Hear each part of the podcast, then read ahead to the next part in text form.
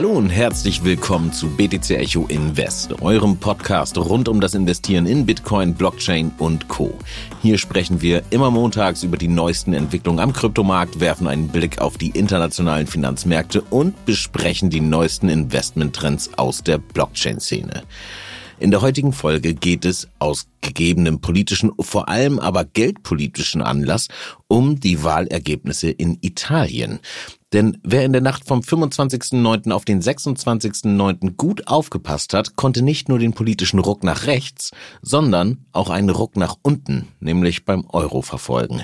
Wir besprechen, was die Euro-Schwäche für die internationalen Finanzmärkte und natürlich für den Kryptospace bedeutet und außerdem werfen wir einen Blick auf die Entwicklung bei Bitcoin, Cardano und IOTA und wagen zum Ende der Folge einen kurzen Ausblick auf die Kursziele für die kommenden sieben Tage. Heute ist übrigens Montag, der 26.09. Mein Name ist Jan-Heinrich Meyer und bei mir ist BTC Echo Marktexperte Stefan Lübeck. Hi Stefan, schöne Grüße nach Berlin. Konntest du als Trader bereits vom kürzlichen Einbruch beim Euro profitieren? Hi Jan, äh, schöne Grüße nach Lübeck. Äh, ich war da tatsächlich vorbereitet, aber ich glaube, das führt jetzt zu weit, wenn wir hier dezidiert auf meine Trades eingehen. Aber wie ich immer sage, sei vorbereitet, hab einen Plan, dann ist es schon die Hälfte der Miete, ne? Bevor es losgeht, wie immer der Hinweis. Dieser Podcast stellt keine Anlageberatung dar, sondern spiegelt lediglich unsere persönlichen Meinungen wider. BTC Echo haftet also weder für Verluste aus euren Trades, noch werden wir an Gewinnen beteiligt. So, nun geht's dann aber auch endlich los. Und zwar starten wir wie immer mit einem kurzen Marktupdate. Und ich glaube, es macht Sinn, wenn wir einen kleinen Blick zurückwagen auf die Zahlen der FED am vergangenen Mittwoch. Die waren mit einer Anhebung von 0,75 Prozent zwar wie erwartet, aber der Kryptomarkt hat da dennoch ganz schön Federn gelassen. War die Zinsanhebung da jetzt doch noch nicht so richtig eingepreist, Stefan? Äh, ja, gute Frage. Die, die 75 Basispunkte, hast recht. Wir hatten letzte Woche darüber gesprochen, ob es 100 Basispunkte werden können oder doch noch 75. Ähm, Herr Paul hat dann erstmal sich für 75 Basispunkte entschieden. Und dennoch, wie du schon richtig sagst, waren sie dann scheinbar doch nicht richtig eingepreist, weil der Markt machte ähm, im Zuge in den Nachwehen der Zinsentscheidung erstmal die Grätsche und äh, bog gen Süden wieder ab. Ähm, ich glaube, was man diesbezüglich dann mal erklären muss, ist, dass nicht nur die 75 Basispunkte, auf das, wo alle drauf geschaut haben, das im Grunde genommen ein relevanter Aspekt ist, sondern dass gleichsam Herr Paul angekündigt hat, dass Quantitative Tightening ähm, seitens der Fed äh, deutlich auszuweiten. Also sprich, die Fed will ihre Verkleinerung der Bilanzen deutlich vorantreiben. Jetzt geplant 60 Milliarden monatlich, die aus dem Markt gezogen werden. Das ist ein neuer Höchstwert, also All-Time-High, kann man da in diesem Fall sagen. Und ähm, Experten sagen oder haben berechnet, dass das im Endeffekt so stark wirkt wie eine Zinserhöhung um weitere 0,3 Prozent. Das mhm. heißt, wir haben diese 1,0 Prozent haben wir im Endeffekt doch nur durch einen Umweg ähm, durch im Grunde genommen das Quantitative Tightening dann bekommen. Ne? Ah ja, verstehe. Das heißt also, als zweite Stellschraube quasi sind wir dann doch eigentlich höher gelandet als vielleicht vorher angenommen oder eingepreist. Top. Ähm, danke dir, Stefan, dafür auch nochmal diese erweiterte Erläuterung und die Einordnung. Lass uns direkt weitermachen und zwar mit Cardano. Da gab's ja jetzt endlich die Vasil Hard Fork und du hattest in der vergangenen Woche schon kurz gesagt, dass sich das Update wahrscheinlich im Kurs jetzt nicht unbedingt niederschlagen wird. Und so ist es jetzt auch gekommen. Aber wie ist denn das da generell gelaufen? Lief da sonst alles reibungslos oder gab es Schwierigkeiten? Es lief relativ reibungslos. Es hat dann zu leichten Verzögerungen irgendwie an dem Tag geführt am 22. Mhm. Morgen wird es dann ja auch offiziell beendet und ab morgen können dann auch die Entwickler nach und nach ihre ja, Änderungen und Optimierungen und Dapps dann implementieren in das neue, nach dem Fork, also in den, in den verbesserten Cardano-Netzwerk. Ähm, aber wie wir kurstechnisch gesehen haben, haben wir erstmal nichts gesehen, wie wir auch vermutet hatten. Ähm, man nennt es auch klassisches Non-Event. Ähm, hatten wir ja letzte Woche besprochen und sogar Herr Hoskinson selber hat ja auch selber vermutet im Vorfeld, dass vermutlich das ähm, Cardano-Update, das Vasir-Update nicht jetzt dazu führen wird, dass dann der Kurs gen Norden explodiert. Ja. Ähm, im Endeffekt kann man aber eigentlich sagen, es ist zumindest kein Sell the Fact geworden. Cardano hat sich stabil gehalten. Wenn ich, wenn ich auf Ethereum schaue, ist ja ein Non-Event da schon fast positiv zu werden. Ja, da mag sie auch recht haben, aber irgendwie alles einigermaßen unspektakulär. Ne? Naja, wir werden mal sehen, was dann tatsächlich von den Entwicklern auf Cardano eingebracht wird und was durch diese ja, Änderung im Ökosystem passiert. Wahrscheinlich ähnlich unspektakulär, aber dennoch definitiv erwähnenswert, ist eine lang ersehnte Änderung bei IOTA, kann man eigentlich so nicht sagen, ist eher eine Erweiterung. Denn im Ökosystem soll es jetzt einen neuen Token geben, den Shimmer. SMR. Erinnert mich namentlich irgendwie erstmal an Moonbeam, also an Glimmer. Und äh, über Moonbeam haben wir auch eigentlich lange nicht mehr gesprochen. Sollten wir uns vielleicht nochmal wieder ansehen. Aber erstmal äh, zurück zu IOTA, also neuer Token, aktualisierte Wallet. Äh, was hat es denn da jetzt mit Shimmer auf sich, Stefan? Ja, wie du schon sagst, Jan, äh, Shimmer ist eine Art Testnet. Also wirklich diese, dieser Vergleich mit äh, Moon River und Moonbeam ähm, ist da, glaube ich, an dieser Stelle ganz richtig.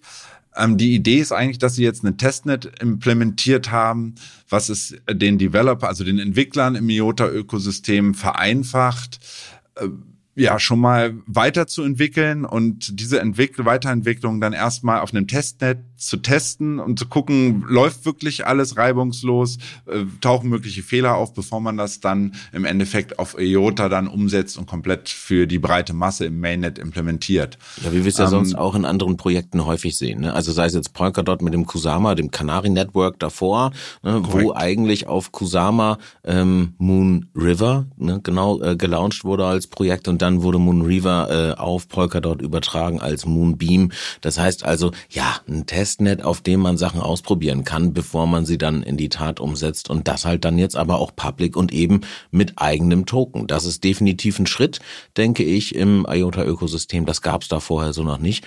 Ob das dann jetzt da ähm, ja die Sache nach vorne treibt, sage ich mal, und Dominik China und Co. Äh, da ja, mehr Land sehen. Ist das eigentlich zu gemein? Ich habe aber bei Toyota immer den Eindruck, da ist so viel versprochen worden und da ist jetzt nichts gekommen. Vielleicht ist jetzt Schimmer da ähm, ganz gut erstmal, um so, eine kleinen, so einen kleinen Playground zu implementieren. Ja, ich glaube, was die ähm, Investoren oder was die Fangemeinde bei Toyota auch ein bisschen stört, ist tatsächlich der Fakt, dass es jetzt zwar eine neue Roadmap gibt, die mhm letzte, vorletzte Woche veröffentlicht wurde, aber wiederum keine Deadlines gibt. Also man, man weiß zwar, da kommt jetzt in perspektivisch viel, aber man hat keine Daten, wo man sagt, Mensch, bis März oder bis, dass man mal wirklich ja was Greifbares hat, dass man auch weiß, wann wird es im Endeffekt umgesetzt. Mhm. Ähm, ich habe gehört, intern gibt es so eine Roadmap mit Zeiten, aber die wird der Community momentan noch nicht bereitgestellt. Mhm. Aber ähm, zurück zu Schimmer was passiert bei Schimmer? Wir haben ähm, der elementare Part von Schimmer ist das Stardust Protokoll Upgrade. Ähm, das soll für eine größere Utility innerhalb des IOTA-Ökosystems perspektivisch sorgen. Das Update soll laut ja auch Schimmer Webseite bringt es zum einen ähm, native Layer One Tokens und NFTs ähm, mal allgemein gesagt, eine Verankerung von Smart Contracts, darauf wartet die Community seit Ewigkeiten. Mhm. Und auch die Möglichkeit, Daten direkt auf dem Tangle zu speichern. Und dann im Endeffekt sogar Mikrotransaktionen, die bisher nicht so einfach möglich waren, durchzuführen, um zum Beispiel Gebühren für die Speicherung von diesen Daten auf dem Tangle ähm, einfach abrechnen zu können. Ja, das Aber klingt in der Tat so, als, als hätte man da schon lange drauf gewartet. Ich war davon ausgegangen, also ich muss gestehen, ich habe IOTA jetzt nicht so intensiv verfolgt, aber das klingt so ein bisschen nach den Sachen, die viele andere da draußen schon gelöst haben. Also da kann ich verstehen, dass die Community ein bisschen ungeduldig ist. Genau, die eifern da kräftig hinterher. Äh, deswegen haben sie jetzt auch ja die Implementierung von NFTs, also die Erstellung und den Handel von NFTs angekündigt. Mhm. Und das soll gebührenlos sein. Also es soll Anreize schaffen, auch für Leute, die ähm, NFTs erstellen wollen, dass das nicht jetzt wieder äh, wirklich Geld kostet. Also auf Ethereum kostet das ja nicht, uner nicht unerheblich Geld, gerade dadurch, dass noch, die Ethereum-Überweisungsgebühren so hoch sind. Genau, ja, noch. Das noch. werden wir perspektivisch sehen, wie, wie sich das dann wirklich ausspielt. Ja. Aber es soll im Endeffekt ein flexibles System entstehen, bei dem, bei dem NFTs äh, sogar andere NFTs oder Token inkludieren können. Wie das im Detail aussieht, das wird man dann mal sehen. Mhm. Aber interessant ist wirklich, dass die jetzt tatsächlich die Non-Fungible Tokens da irgendwie als zentralen Baustein mit einbauen wollen und das im Endeffekt wirklich gebührenfrei machen wollen, mhm. das dann mutmaßlich, mutmaßlich dann ein Anreiz auch für Developer ist, mehr auf IOTA zu machen. Ähm, und da ist dann natürlich die klassische Kritik immer an gebührenlosen Netzwerken. Ne? Mal sehen, wie das Ding dicht gespammt wird, wenn es da keine Transaktionsgebühren mehr gibt. Die bringen ja durchaus auch immer so ein bisschen eine Wertigkeit eigentlich rein. Okay, Stefan, ich würde sagen, erstmal vielen lieben Dank dir zu IOTA. Lass uns weitermachen, denn in der heutigen Folge ja, wollten wir ja vor allem eigentlich so die Auswirkungen des politischen Machtwechsels in Italien und ja, also dessen Auswirkungen auf den Euro ähm, besprechen und was das für Kryptowährungen ähm, bedeutet. Nun haben wir in der Vorbesprechung gesehen, dass wir super, super weit abschweifen werden eigentlich in die Welt der traditionellen ähm, Finanzen oder in die, in die Geldpolitik vor allem. Und deswegen würde ich ganz gerne vorher also bevor wir mit dem Hauptthema anfangen, nochmal über Bitcoin sprechen, damit das nicht so ganz zu kurz kommt. Und vor allem über die Bitcoin-Dominanz, denn die hat ja in den vergangenen drei bis vier Monaten, so bummelig ne, oder halbes Jahr, ähm, ganz schön geschwächelt. Meinst du, dieser Trend setzt sich da fort und woran liegt das eigentlich? Äh, das ist korrekt, Jan. Äh, wir haben, wir gammeln tatsächlich beim äh, bei der Bitcoin-Dominanz zuletzt wieder zwischen ja 39 und jetzt aktuell 41 Prozent rum. Aber wo du es ansprachst, im Juni hatten wir Mitte Juni hatten wir noch zwischenzeitlich 48 Prozent Marktdominanz von Bitcoin. Die war dann runtergeprügelt worden auf 39. Also wirklich, was sind das? 30 Prozent runter von der, ja, mal gerade angelegt, 20 Prozent sind es, 19,3 Prozent äh, Dominanzverlust bei Bitcoin. Ähm, das ist wichtig, und auch immer, man sollte das durchaus im Blick haben, aber für mich hat die Bitcoin-Dominanz tatsächlich zuletzt, weshalb wir die auch hier im, im Podcast nicht mehr so häufig angesprochen hatten, so ein bisschen an Relevanz verloren. Das hört sich jetzt erstmal doof an. Ähm, aber diese Vermutung muss man leider anstellen. Der Hintergrund ist nämlich das, dass die Market Caps, äh, der Market Cap der Stablecoins hier primär zu nennen USDT, in den letzten 12, 18 Monaten drastisch zugenommen haben. Und die verzerren das Bild der Bitcoin-Dominanz zunehmend. Ähm, da muss man mal sagen, ich, wo stehen wir denn nach Marktkapitalisierung? Vielleicht mal auf den USDT, also Tether mal gesehen. Was sehe ich hier? Ich glaube, das sind. Es müssten um die 80 Milliarden sein. Tippe ich jetzt mal gerade. Ich könnte das jetzt 68 sehe ich jetzt jedenfalls ja Dann, du, dann sind es 68. Ich weiß, das ist schon über 70. Wir waren schon knapp bei 80 dran. Dann sind wir wieder ein bisschen runter. Bedeutet mhm. ja im Endeffekt auch nur, ein paar Leute haben ihr Fiat-Geld genommen von der Seitenlinie und haben wieder investiert in Kryptos oder Altcoins. Mhm. Also am, am Kryptomarkt, in Kryptowährungen, sagen wir. Ja, das ist schon irre, ne? weil ich meine, auf Platz drei und vier nach Marktkapitalisierung finden wir nämlich eben Tether und den ähm, USD-Coin, also USDC. Und, und, B, ähm, und ja. BUSD sogar auch knapp darunter. Also wir haben mittlerweile drei, ja, stimmt, ja. drei Stablecoins, die in den Top Ten sind. Ja, ja, ja. Eigentlich und gehören die da gar nicht rein. Ne? Aber richtig. Eben, äh, genau das spiegelt sich dann eben auch in der Dominanz beziehungsweise der Gesamtmarktkapitalisierung der Coins wieder. Hm? Genau. Und das verzerrt es maximal. Mhm. Ähm, und weshalb ich, also das ist jetzt mal wieder ein kleiner Tipp von mir, was ich äh, zuletzt vermehrt gemacht habe, ist, ich schaue mir lieber die Dominanz von USDT selber an. Gibt es nämlich auch einen Chart, den man äh, bei TradingView ganz einfach zum Beispiel aufrufen kann.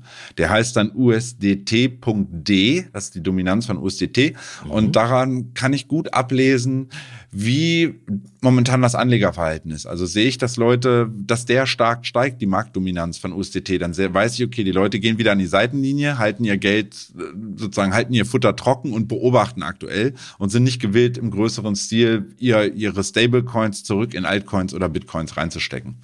Mhm. Das ist nun die eine interessante Information, die man dabei hat. Also man sieht einfach, wie ist das Investmentverhalten der Leute aktuell. Ja, es ist ein bisschen ähm, transparenter geworden sozusagen, dadurch, dass es nicht das Fiat von außen ist, ne, sondern dass die Leute im Space bleiben und man da diese Marktkapitalisierung recht klar dem Handel mit Kryptowährung generell zuordnen kann. Denn wieso sollte sonst jemand USDT haben? Das ist lustig. Wir kommen tatsächlich gleich ja zu dem Thema eigentlich aufgrund einer ganz anderen Problematik der, der Italien-Wahl ähm, und mhm. den, den Auswählen auf den Euro. Unter anderem, wie wir ja alle sehen, der Euro äh, fällt momentan massiv. Wie kann man sowas zum Beispiel abfedern, auch als Krypto-Enthusiast? Allein, dass ich mein Geld nicht in Euro auf Binance habe, sondern immer schön in USDT hodle, habe ich ja jetzt schon einen Währungsgewinn von USD gegenüber dem Euro gemacht, was knapp auch ebenfalls, weiß nicht, 17 Prozent sind seit Jahresanfang. Mhm. Das heißt, äh, nur dadurch, dass ich nicht in Euro bin, sondern in USDT, habe ich schon, ja, eigentlich die, die Inflation, zumindest für dieses Geld, was ich dort angelegt habe, habe ich dieses, die Inflation schon wieder raus. Das heißt, ich habe dann Inflationsschutz gehabt, nur dadurch, dass ich in Stablecoins drin bin. Mhm. Das ist eigentlich schon eine interessante Sache. Aber Stefan, Aber wo wir die Möglichkeit, sich jetzt die Marktkapitalisierung auch nochmal ohne Stablecoins irgendwo anzuschauen? Genau, gut, dass du es ansprichst. Ähm, man kann nämlich tatsächlich kennt ihr ja alle die Gesamtmarktkapitalisierung und dann gab es immer eine Gesamtmarktkapitalisierung, die heißt bei, das Kürzel heißt bei TradingView Total 2, das war immer die, das Gesamtmarket Cap exkludiert Bitcoin. Nun ist es so, dass wir ja mit Ethereum einen zweiten Coin haben, der extrem exorbitant viel stärker ist als der Rest darunter und, und viel Marktkapitalisierung ebenfalls frisst, weshalb sich TradingView überlegt hat, oder ich kannte es zumindest vorher nicht, vielleicht gibt es schon eine Weile, ähm, einen neuen Chart aufgesetzt hat namens Total 3 ist das Kürzel. Und das exkludiert in diesem Fall Ethereum und Bitcoin. Das heißt, ich sehe wirklich eine reine Market Cap von klassischen Altcoins. So. Mhm. Ähm, okay. Wieso nutze ich das? Ich habe dann einfach ja einen zweiten Parameter, um zu sehen, wie viel oder ob und wie viele Anleger momentan bereit sind, wieder in den Altcoin-Sektor zu investieren. Wenn ich dann die USDT-Dominanz habe und mir parallel auch noch das Market Cap der wirklich reinen Altcoins angucke, habe ich ein gutes Gefühl dafür, wie ist das Investitionsverhalten der Anleger momentan. Weshalb ich bedeutend eher auf diese beiden Parameter momentan schaue, als dass ich sage, ich gucke mir nur an, ob die Bitcoin-Dominanz nun zwischen 39, 40 oder 41 Prozent hin und her range das ist übergeordnet relevant, um zu gucken, wie stark ist Bitcoin, aber für dieses tägliche Gucken, was passiert überhaupt gerade am Markt, wer investiert wo rein, ähm, rate ich euch, guckt euch die USDT-Dominanz an und als zweiten Vergleichschart dann einfach diesen Total 3, also das, das Market Cap ausschließlich der Altcoins. Okay. Ja, cool. Guter Hinweis. Und ich würde sagen, zu Bitcoin kommen wir dann später, also wie immer am Ende der Folge nochmal, nämlich dann, wenn wir uns über die Kursziele unterhalten. Ansonsten hoffe ich, es war wieder für euch da draußen soweit runder Überblick. Und ich hoffe, wir haben auch nichts vergessen. Also es gibt ja immer irgendwelche Themen. Und sollte euch da jetzt was gefehlt haben, dann lasst uns das gerne wissen. Schickt uns einfach eine E-Mail an podcast.btc-echo.de oder schreibt uns auf Social Media. Ähm, dann ganz wichtig, vielen lieben Dank euch für die vielen neuen Bewertungen. Wir haben die Schallmauer von 200 Bewertungen auf Spotify jetzt erfolgreich durchbrochen und für mich war das ehrlich gesagt ein kleiner Meilenstein. Also super geil, vielen lieben Dank und ich bin gespannt, ob wir in diesem Jahr noch die 300 knacken. Hier, pass auf, äh, äh, Zwinker-Smiley quasi, habt ihr jetzt gehört. Okay, aber machen wir weiter und zwar mit einem wie ich finde, nicht ganz einfachen Thema. Ähm, also wie wohl alle mitbekommen haben, steht in Italien Regierungswechsel an. Ob der Erfolg vom Rechtsbündnis rund um äh, Giorgia Meloni jetzt aus gesellschaftlicher Sicht positiv oder negativ zu bewerten ist, wollen wir hier gar nicht diskutieren. Fakt ist aber, dass sich das Bündnis eben für eher antieuropäische Themen stark macht und da gab es ja beispielsweise schon Äußerungen, die so in Richtung Austritt aus der EU gingen, aber vor allem auch bezüglich ähm, ja Euro, also einem Austritt aus der Eurozone. Und das ist definitiv ein spannendes Thema, das wir hier besprechen wollen. Stefan, aus welchem Grund wollen denn die Italiener überhaupt eigentlich gar kein Euro mehr haben? Ja, das, das Thema hat sich eigentlich seit 2011 kaum verändert. Ähm, es ist tatsächlich so, dass der Euro in Anbetracht der wirtschaftlichen Situation in Italien streng genommen eigentlich zu stark für das Land Italien ist. Ähm, ähnlich wie wir das 2011 schon äh, wussten bei der Schuldenkrise in Griechenland, dass wir gesagt haben, Griechenland, für die ist eigentlich mit ihrer kleinen, schwachen Wirtschaft ein starker Euro absolutes Gift. Und mhm. da sind wir eigentlich schnell wieder bei dem Thema Südeuro versus Nordeuro oder auch Europa der zwei Geschwindigkeiten. Okay, das heißt also, du meinst, dass die Italiener ja eigentlich irgendwie versuchen könnten, mit so einem Exit aus dem Euro sich durch einen eventuell günstigeren Wechselkurs zwischen einer äh, neuen italienischen Lira und dem Euro einen Vorteil zu verschaffen oder beziehungsweise nicht mehr so abgehängt zu sein vielleicht mit ihrer Wirtschaft. Also Stichwort Importe und Exporte. Darauf läuft's hinaus, oder? Das ist korrekt, Jan. Ähm, eine Währungsabwehrung hat für den Export eines Landes ja immer viele Vorteile. Und erhöht die Wettbewerbsfähigkeit des Landes. Mhm. Ähm, was damit aber ebenfalls einhergeht, ist eine Verwässerung der eigenen Staatsschulden.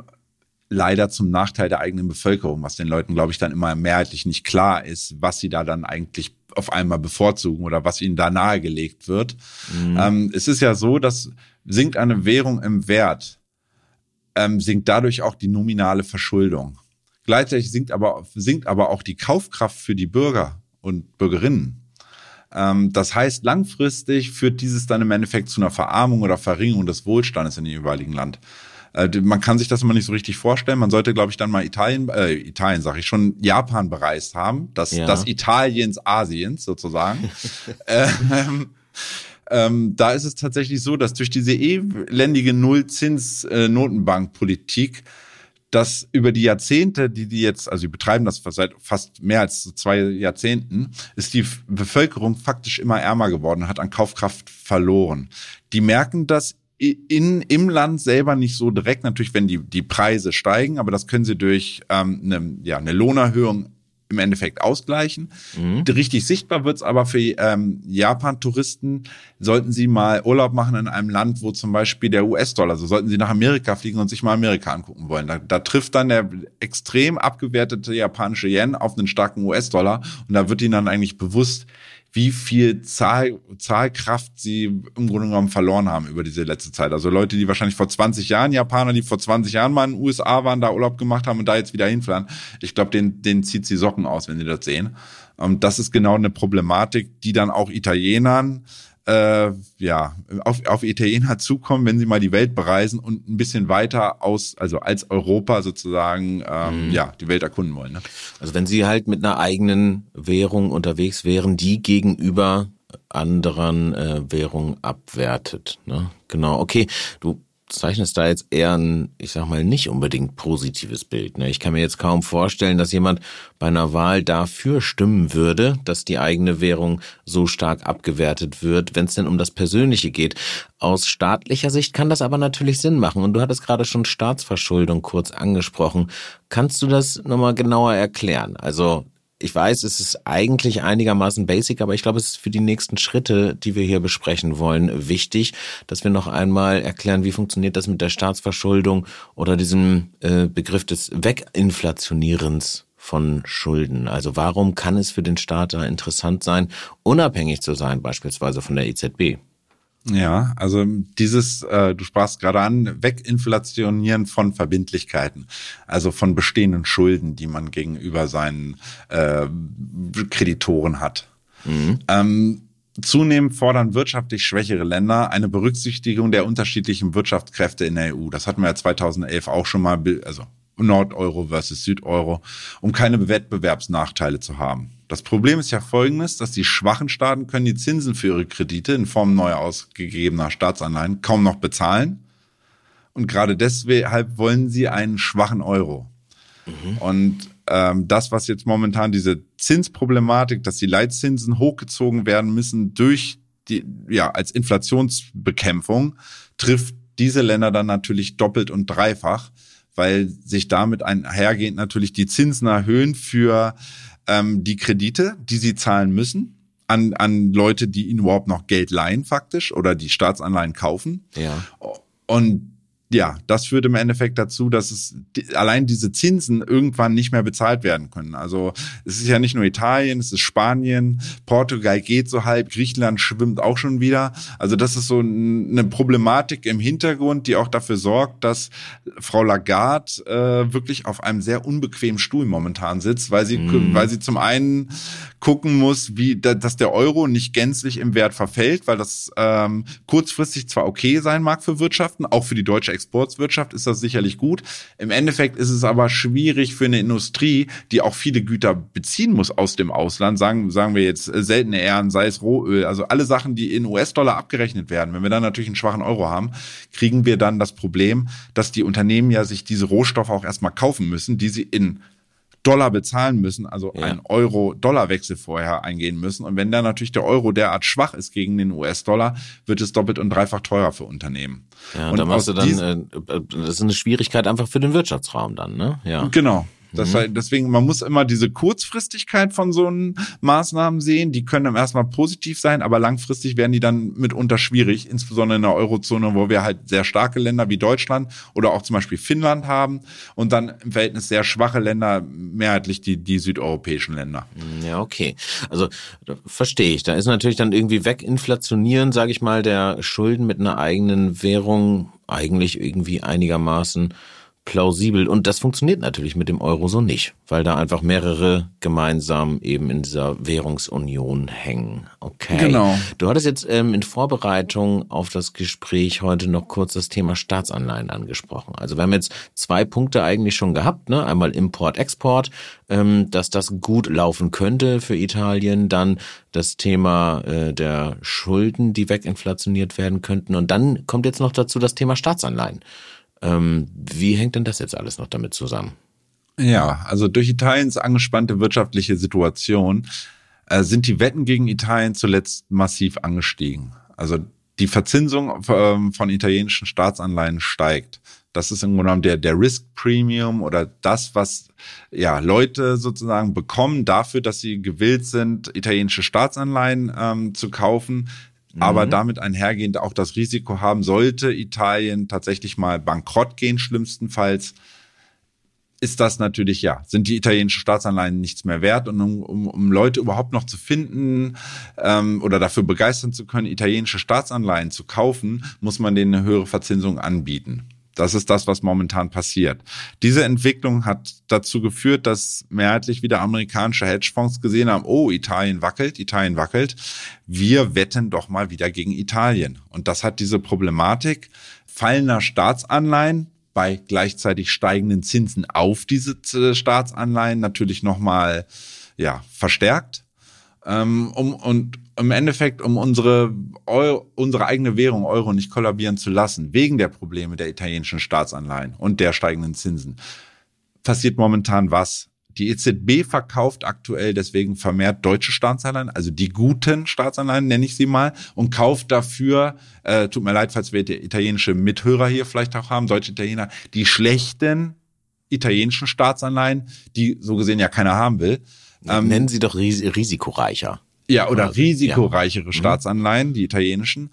Schlicht und einfach dahingehend, dass die wirtschaftlichen Aus, äh, Ausblick oder Aussichten in, in, Italien nicht so dolle sind und jetzt auch noch die politischen Aussichten ein, ein weiteres Problem, ähm, ja, im Endeffekt beinhalten. Gerade wie du sagtest, dass sie jetzt überlegen, aus der Eurozone rauszugehen, kein mhm. Geld mehr in den Euro, in den Euroraum reinstecken zu wollen. Und ja, dass im Endeffekt ähm, die EZB momentan im Hintergrund schon derart äh, intervenieren muss, äh, dass sie gute deutsche Staatsanleihen aus ihren Büchern rauswirft, italienische risikohaftere dafür kauft, mit dem Ziel, das ist das einzige Ziel, dass man kurzfristig die italienischen Anleihen in der Verzinsung deckeln kann. Dass das nicht so wie in Griechenland 2011 auf einmal Verzinsung, ich glaube in der Spitze war das in, bei griechischen Staatsanleihen mal 19 Prozent, die man da bekommen sollte. Ja. Also das, das ist, das sind eigentlich Niveaus wie, weiß nicht, da musst du wahrscheinlich irgendwo nach Afrika fahren, um so eine Werte zu finden. Ja, aber das hilft natürlich dann dem Euro nicht, ne? Also ich meine, wenn äh, die EZB sich solche äh, Darf man schon Schrottanleihen sagen? Ich weiß nicht. Aber also so risikoreiche ähm, Anleihen dann auf die Bilanz legt, ist das natürlich ja, ich sag mal, für den Euro an sich nicht gut. Das, habe ich das richtig miteinander verbunden? Das ist korrekt. Das ist eigentlich das Resultat, was wir jetzt gerade sehen und warum der Euro allein in den seit Jahresbeginn 16 Prozent gegenüber dem Dollar an Wert verloren hat. Mhm. Ähm, diese anhaltend hohe expansive Schuldenaufnahme in den Euro-Ländern, die wir jetzt momentan haben, wegen der Russland-Krise, wegen der Energiekrise, dass ähm, Staaten ihren Bürgern ja, Einmalzahlungen geben müssen oder sie in irgendeiner Weise steuerlich äh, bevorteilen, dass sie ja die, die Kosten, die jetzt zum Beispiel durch die Energiekrise auf sie zukommen, zusätzlich zu der normalen fortschreitenden Inflation, dass das in irgendeiner Weise abgefedert werden kann, dass nicht die Privathaushalte, die jetzt alle bei bankrott gehen und alle nicht mehr bezahlen können, genau diese Problematik hat halt dazu geführt, die Schuldenaufnahme, auch, auch Deutschland nimmt ja momentan, also 100 Milliarden hier für die Bundeswehr, 50 Milliarden da, also wir hauen das Geld raus momentan, als, als gäbe es keinen Morgen. Und das drückt natürlich auf die Stärke des Euro, weil der Euro mhm. einfach dadurch schwächer wird, wenn die Leute anfangen, wie wild Schulden zu machen und dass sich ja die wirtschaftliche Stärke und das Schulden aufnehmen, also Einnahmen und Ausgaben decken sich, also sozusagen passen einfach nicht mehr hm, zueinander und es kommt eine dolle Disbalance rein und das hat dann primär dazu geführt, dass wir den Euro momentan ähm, runterfallen sehen. Und man mhm. sieht es tatsächlich auch ähm, für Leute, ich kennt ja den ja, die deutschen Staatsanleihen, auch Bund Future genannt, äh, genannt der Deutsche Bund. Ähm, auch der hat seit Jahresanfang 18 Prozent an Wert ver verloren. Also galten am Anfang vor dem Krieg, galten deutsche Anleihen noch als das Nonplusultra. Deutschland hat teilweise Geld dafür bekommen, dass Leute deutsche Staatsanleihen gekauft haben. Also es war eine negative Verzinsung. Und das hat sich jetzt seit Jahresanfang deutlich gedreht. Im Zuge der Euro-Abwertung hat es auch dazu geführt, dass der ähm, Bund Future stand bei 180 im, in der Spitze. Das war auch das Alltime-High, ist auf 140 gefallen. Ähm, das sind ja rund 20 Prozent. Und das wird halt nichts, das ist halt nichts anderes als eine künstliche Stabilisierung von Italien und Griechenland und Co. Mhm. Ähm, auf Kosten der Deutschen, muss man leider sagen. Also ich sage da immer so ein bisschen Take one for the Team Euro. Das ist das, was Deutschland da gerade so ein bisschen machen muss. Ne? Ja, da schmeiße ich jetzt die Finnen aber auch nochmal mit rein. Das ist eine der wenigen äh, Länder, die da ebenfalls mit reinziehen tatsächlich. Mhm. Problem ist, äh, Finnland ist, was die Wirtschaftskraft angeht, dann halt eher gering, weshalb das nicht so viel ausmacht. Aber ja, die äh, Finnen und auch die Holländer, die kämpfen natürlich mit einer ähnlichen Problematik. Das ist okay. vollkommen richtig. Okay. Stefan, das ist alles nicht so einfach, ne? Ich ähm, glaube, ich sollte da nochmal den Bogen spannen wahrscheinlich, ne? Äh, ja, ja, mach mal bitte. Okay, also wir klären es mal so. Durch die ansteigenden Zinsen, die ja als Anreiz für eine Investition von Investoren ähm, gezahlt werden und eigentlich den Risikoaufschlag für Investoren darstellen, verlieren die sogenannten Bonds, also die Staatsanleihen, an Wert. Ja. Der Bund Future ist von 180 auf 140 gefallen. Mhm. In der Zeit, wo die EZB den Leitzins von einem, ja, von null beziehungsweise einem negativen Wert auf 1,25 Prozent hochgezogen hat.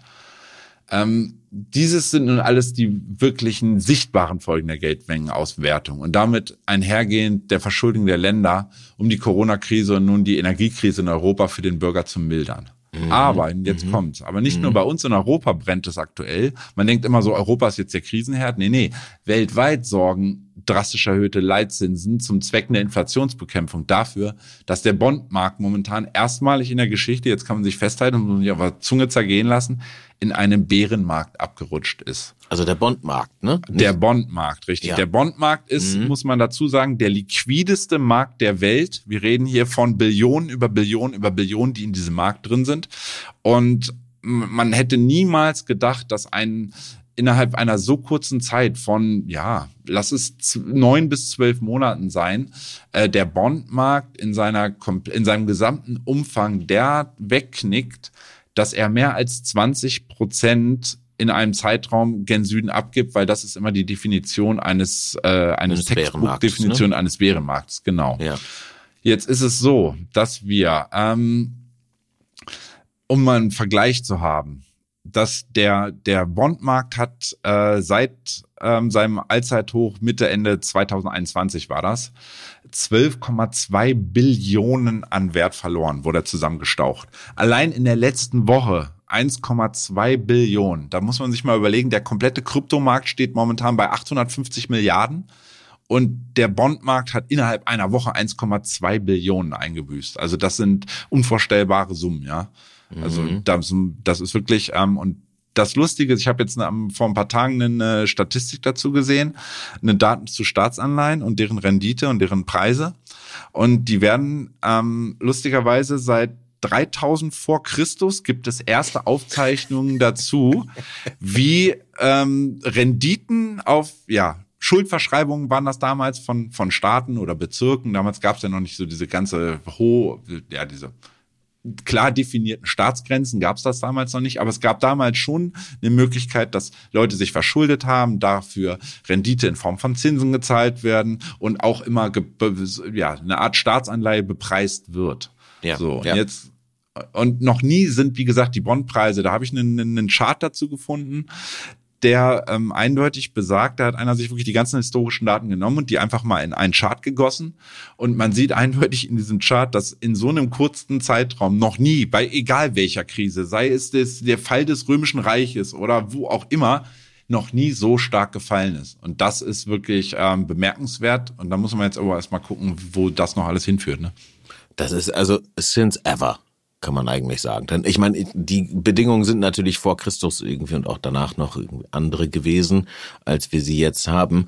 Aber ähm, ja, das ist schon mal beeindruckend, würde ich so sagen. Du hast gerade zwischendurch Krypto einmal gesagt. Und wir haben jetzt relativ lange über etwas gesprochen, das mit Kryptowährungen nichts äh, zu tun hat oder auf den ersten Blick erstmal nichts zu tun hat. Aber ich glaube, es müssten eigentlich alle verstanden haben, warum Italien in der aktuellen Situation eventuell aus dem Euro raus will. Also es geht, ich fasse nochmal grob zusammen, ne? bitte korrigiere mich, wenn ich was Falsches sage. Es geht also um die Möglichkeit, frei inflationieren zu können so eben Schulden abzubauen, während der Wechselkurs der eigenen Währung gegenüber dem Euro oder Dollar oder wem auch immer äh, hoffentlich anständig mitspielt und vielleicht sogar noch wirtschaftliche Vorteile mit sich bringt, ähm, weil man nicht mehr gegen so eine oder mit so einer äh, eigenen harten Währung ähm, agieren muss. Klingt ein bisschen sinnig, aber auch irgendwie ein bisschen heikel muss ich hm. so sagen. Ja, eine billige oder? Währung fördert halt immer den Export, weil dann andere Länder günstig bei dir einkaufen können mit ja. ihrer starken Währung. Und dann kann ja. Italien einfach wieder mehr exportieren von ihren Maschinenbauern zum Beispiel. Oder auch Autos haben sie ja auch ein paar Ferraris ja. und Lamborghinis. Okay, ja, Lambos. Damit wären wir wieder bei Krypto. Und wir sind ja eigentlich auch ein Krypto-Podcast. Und ähm, ich frage mich gerade so ein bisschen, also was können jetzt unsere Hörerinnen und Hörer und auch eben ich aus dieser Folge für Bitcoin und Co. mitnehmen? Denn das haben wir am Anfang eigentlich versprochen. Wir gucken uns das Ganze ja mit Blick durch die Kryptobrille an.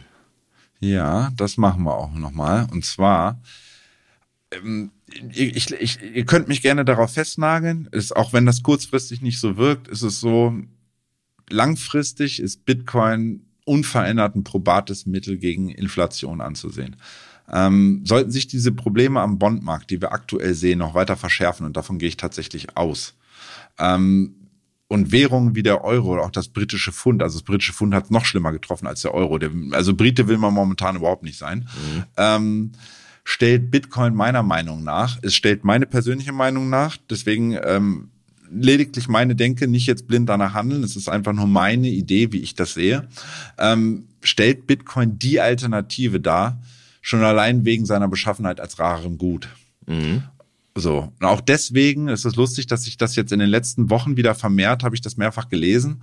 Ähm, es gibt zunehmend Stimmen, die sagen, dass Bonds eigentlich, wenn der Bondmarkt jetzt wirklich erstmal crasht, äh, international, dass Bonds zukünftig limitiert sein müssten und somit Bonds aufgelegt werden sollten auf Basis des raren Guts Bitcoins. Ja, womit dann eine riesige Nachfrage für Bitcoin auf einmal da wäre. Und das, ähm, muss ich sagen, klingt jetzt dann aber erstmal ein bisschen zu schön, um wahr zu sein und ein bisschen wie an den Haaren herbeigezogen, Stefan. Ähm, du, die Zeit wird's zeigen. Aber wenn man der Geschichte der Geldpolitik unter anderem des Goldstandards ist hier zu nennen folgt, ja, wäre dies eine valide und auch sinnhafte Lösung und Ausweg aus dem aktuellen Zins, Schulden, Inflations, wieder Zins, Schulden, Inflations. Wir haben da so ein, so ein Trilemma, was ich im Grunde genommen, wir drehen uns da in so einem Hamsterrad. Ja. Und das aktuelle, ja, Geldsystem scheint keine, zumindest aktuell keine probaten Mittel zu haben, diesem mal zu entkommen, ne? Ja, okay. Also ich meine, Goldstandard, Hayek, Mises, ähm, da wären wir jetzt ja nicht die Ersten, die das hier umfassend diskutieren könnten. Ich bin da grundlegend von der Idee her bei dir. Ähm, allerdings glaube ich nicht, dass wir nach so einer Verabschiedung des Goldstandards in absehbarer Zeit jetzt zu einem Bitcoin-Standard wechseln werden. Ich wage das zu bezweifeln, aber ähm, glaube auch, dass das wahrscheinlich auch, weiß nicht, hinsichtlich Klima ähm, wahrscheinlich gar nicht so verkehrt wäre. Denn mit einem nicht inflationären System aufgrund ja, also ne, nicht einfacher Nachproduzierbarkeit oder eben halt nicht freiem Inflationieren, ähm, hat man da wahrscheinlich auch eine geringere Produktion von vielleicht ein bisschen nutzlosen Produkten. Also ich fände das gut, aber ich wage zu bezweifeln, dass das hinhaut. Ist aber eigentlich ganz schön, nochmal drüber nachzudenken, so aus der Krypto Utopie eigentlich irgendwie kommend, was für Sachen da draußen jetzt gerade passieren und wie sie vielleicht auch hätten geregelt werden können oder eventuell tatsächlich ja in der Zukunft noch geregelt werden könnten. Okay, dazu vielleicht wann anders nochmal mehr. Stefan, erstmal vielen lieben Dank dir für diesen kleinen Italienurlaub. Ich, ähm, ja, hab da jetzt, glaube ich, auf jeden Fall nochmal wieder ein besseren Rundumblick gewonnen. Und ähm, ob wir dann tatsächlich so eine Entwicklung Richtung Bitcoin-Bonds sehen werden, schauen wir dann. Damit sind wir jetzt eigentlich schon fast am Ende der heutigen Folge angelangt. Und bevor wir hier die Aufnahme beenden, werden wir aber natürlich wie immer noch einen kleinen Ausblick auf die kommenden sieben Tage wagen. Was wird denn in dieser Woche wichtig, Stefan? Wir haben zwei Daten, drei Daten sind eigentlich wichtig. Äh, das US-BIP ähm, kommt am Donnerstag, also das Bruttoinlandsprodukt Amerikas. Mhm. Ist immer definitiv ein wichtiger Kennwert, um zu sehen, wie geht's, ja, wie geht's Amerika? Wir hatten zuletzt immer negative Werte. Wir hatten jetzt, glaube ich, das vierte negative BIP in Folge, was per Definition auch bedeutet, wir sind in einer Rezession, auch wenn in Amerika weiterhin nur von einer maximalen technischen Rezession geredet wird. Ähm, das alte, ursprünglich ist die Definition mehr als drei. Wenn es drei in Folge sind, ist es eine Rezession. Mhm. Mhm. Dann haben wir am Donnerstag und Freitag wichtig mal wieder Inflationsdaten aus Europa und den USA. Also die werden definitiv spannend. Die haben ja auch in den letzten Wochen immer, wenn neue Zahlen dazu kamen, ähm, tatsächlich für größere Volatilität am Kryptomarkt äh, geführt. Nun ist es so, 9,1 Prozent haben wir in Europa aktuell. Jetzt prognostizieren die Experten ähm, für die Zahlen am Freitag schon eine Steigerung auf 9,6 Prozent. Das heißt, wir laufen in Europa immer weiter in Richtung dieser zehnprozentigen Inflation. Ne? Mhm. Okay. Ähm, ansonsten sage ich einfach mal, weil wir auch jetzt mal wirklich, ich, wir haben schon wieder lange eure, viel von eurer Zeit irgendwie gerade in Anspruch genommen. Ähm, macht es, glaube ich, einfach Sinn, dass ihr in den wöchentlich erscheinenden Artikel, was wird für Bitcoin und Krypto in dieser Woche wichtig, einfach mal reinschaut. Der kommt immer montags vormittags ähm, als Artikel auf unserer Website und da habt ihr eigentlich immer einen guten Abriss, einen guten Überblick, was in dieser Woche wichtig wird mhm. ähm, und zusätzlich eine, eine Interpretation, wie, ja, die, die Zahlen, die dann veröffentlicht werden, wie die dann auch zu bewerten sind. Ja, guter Hinweis, Stefan. Den Artikel und äh, viele andere gibt's natürlich auch bei uns in der App. Also nicht nur auf der Website, sondern in der App. Einfach mal runterladen. Da gibt's dann auch noch Newsvideos, Kurse, Bitcoin, Ethereum, alles, was man sich äh, wünschen möchte äh, oder wünschen könnte hinsichtlich Kurse. Ich glaube, wir haben über 1000 Kryptowährungen da auf jeden Fall mit vertreten. Und selbstverständlich gibt's auch dort die anderen BTC Echo Podcast Formate, Recap und Experts. Aber Stefan, eine Sache fehlt jetzt noch. Das machen wir ja eigentlich immer zum Ende der Folge, nämlich einmal die Kursziele. Und äh, wir haben ja angefangen, Bitcoin und ETH zu nehmen. Aufgrund des Merges haben wir eigentlich ETH mit reingenommen, aber ich glaube, wir behalten ETH auch einfach mit drin, oder? Mm, ja, es ist zunehmend wichtig und es ist ja. so ein bisschen als Stellvertreter für den für den ja restlichen Markt zu sehen. Okay, gut, aber starten wir mit Bitcoin. Sag an, was äh, können wir erwarten? Welche Ziele äh, hast du in deinem Chart gelesen. Oberseite leider unverändert, 19.500 muss wirklich mal nachhaltig zurückerobert werden. Mhm. Dann haben wir wieder eine Chance in Richtung 20.700 zu laufen. Und erst wenn wir wirklich über die 20.700 wiederkommen, dann sehen wir eine Chartaufhellung und bekommen auch mal wieder Kurse um 22.000 irgendwie den perspektivisch dann in den Blick. Ne? Okay. Unterseite, ähm, ich hatte 18.600 gesagt, äh, Unterseite. Wir waren am, am, wann war das? Am Freitag, genau, am Freitag, als der Abverkauf war, auch am klassischen Markt und das dann auch den Bitcoin noch ein Stück weit nachbörslich nach unten zog, waren wir kurzfristig auf 18.2 runter, haben die 18.6 auch am Tagesende nicht genau gehalten, haben sind aber jetzt momentan wieder in dieser Range drinne, weshalb ich sage, Unterseite, ganz Unterseite ist jetzt diese 18.2 logischerweise, das lokale Tief. Ja. Aber solange wir über 18.600, das haben wir heute Nacht auch wieder geschafft, äh, über 18.600 zu schließen. Äh, das Tief heute Nacht waren 18.620, da hat er dann gedreht. Das heißt, die 18.600 sind wichtig, die müssen halten. Ähm, hält die nicht und die 18.2 wird durchgereicht, dann geht's glaube ich, schnell gen Jahrestief. Und ob das Jahrestief dann wirklich nochmal hält, müssen wir sehen. Ansonsten, ähm, wie letzte Woche gesagt, 16.180 wäre dann das Ziel auf der Unterseite. Das ist ja gruselig. Äh, gleiches Bild bei Ethereum, genauso dunkel gemalt oder sieht's da besser aus? Ja, also oben haben wir den wichtigen Wert von äh, 14,89 nicht erreicht. Ich gehe jetzt so weit, dass ich sage, oben ist erstmal 14.425 Dollar wichtig. Ähm, um aber wieder ein bisschen Luft zu kriegen, müssen wir diese 1489, 1490 wegnehmen. Und dann ähm, könnten ja 1560 und perspektivisch wieder Bereiche um 1700 in den Blick kommen. Hast, Auf du, hast du 14.025 gesagt? Du meinst 1400, ne? Ja, Entschuldigung, okay, 1425, ja, ja 1425. Ja, ja, das mhm. ist äh, als man redet ab und zu so, um effizienter zu sein. Es ist dann immer etwas gut, äh, verwirrend vielleicht. Ähm, auf der Unterseite unverändert ähm, die 1283 die hatten wir ja auch schon leicht unterschossen gehabt. Und da hatte ich ja gesagt, diese 1238 ist der Bereich äh, wichtiger Support, weil da das alte Ausbruchslevel war. Mhm. Da waren wir am Freitag im Grunde genommen auch genau einmal kurz rangedippt. Das Tief waren 1220 und dann kam aber auch die Gegenbewegung nach oben. Also der Bereich 1238 war am Freitagnacht, wer sich denn getraut hat, ein guter Einstieg, ähm, zumindest für einen aktiven Trade. Ähm, dann geht's durch diese 1220, 1230 da wirklich nachhaltig per Tagesschluss durch. Dann sehen wir, glaube ich, ganz schnell wieder den Bereich um 1000 Dollar. So leider, so leid es mir tut. Okay. Gut. Ähm, hast du vielleicht noch so ein bisschen abschließende Worte zum Markt?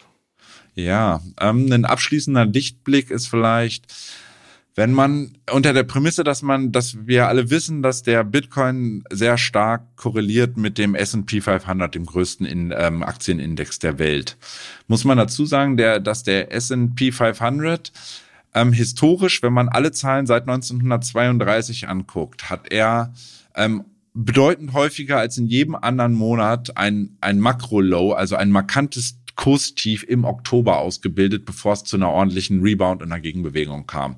Das okay. war jetzt ähm, von diesen letzten, ich weiß gar nicht, 18, 19 Malen, wo Makrotiefs ausgebildet wurden, waren es rund die Hälfte, also neunmal, dass der S&P 500 das Tief im Oktober tatsächlich ausgebildet hat, weshalb man unter äh, Anlegern auch etwas vom Oktober als dem Bärentöter spricht. Der Bärentöter. Ich bin gespannt, ähm, kann mir aber sehr gut vorstellen, dass bei der aktuellen wirtschaftlichen Gemengelage und überhaupt der Gesamtsituation, in der wir stecken, der Oktober vielleicht doch eher den Kryptowinter dann tatsächlich einläutet mit November, Dezember, Januar, Februar und Co. Aber sehr schön. Vielen lieben Dank dir, Stefan. Übrigens, es gibt bullische und bärische Kursziele für die Top 5 Kryptowährungen nach Marktkapitalisierung ab sofort jeden Tag kostenlos bei uns im Daily Newsletter. Schaut einfach mal auf btcecho.de, also btc-echo.de-newsletter vorbei und tragt euch da ein. Dann gibt es Kursziele zu den Top 5 Kryptowährungen direkt einfach ins Postfach. Und wie gesagt, das Ganze kostenlos. So, das war's dann jetzt aber auch schon wieder für diese Woche. Wir bedanken uns fürs Zuhören und wenn euch die Folge gefallen hat, lasst uns, wie gesagt, gerne noch weitere positive Bewertungen auf Spotify, Apple Podcast und wo auch immer ihr uns sonst so hört, da. Ich würde sagen, wir wünschen euch einen guten Start in die Woche, sprechen uns spätestens in sieben Tagen wieder am Montag und ähm, ja, mal sehen, was da aus Italien noch kommt. Ja, ich wünsche euch auch einen guten Start in die Woche. Bis kommenden Montag. Wobei, eine Sache, Jan, jetzt gehe ich einfach mal dazwischen. Ja. Am Freitag und Samstag ist die World of Trading in Frankfurt. Wir haben dort Ach, einen Stand und ich bin tatsächlich dort vor Ort. Also wer im Frankfurter Raum wohnt, äh, wer Lust, wer ohnehin vorhatte, dorthin zu gehen, kommt gerne vorbei. Ich bin dann am Stand auch dort. Da kann man mich dann auch knifflige Fragen stellen oder mich einfach persönlich kennenlernen. Wer Lust hat, kommt gerne vorbei. In Frankfurt auf der World of Trading am Freitag und Samstag. Hervorragend. Dann bis dahin. Tschüss, ihr Lieben.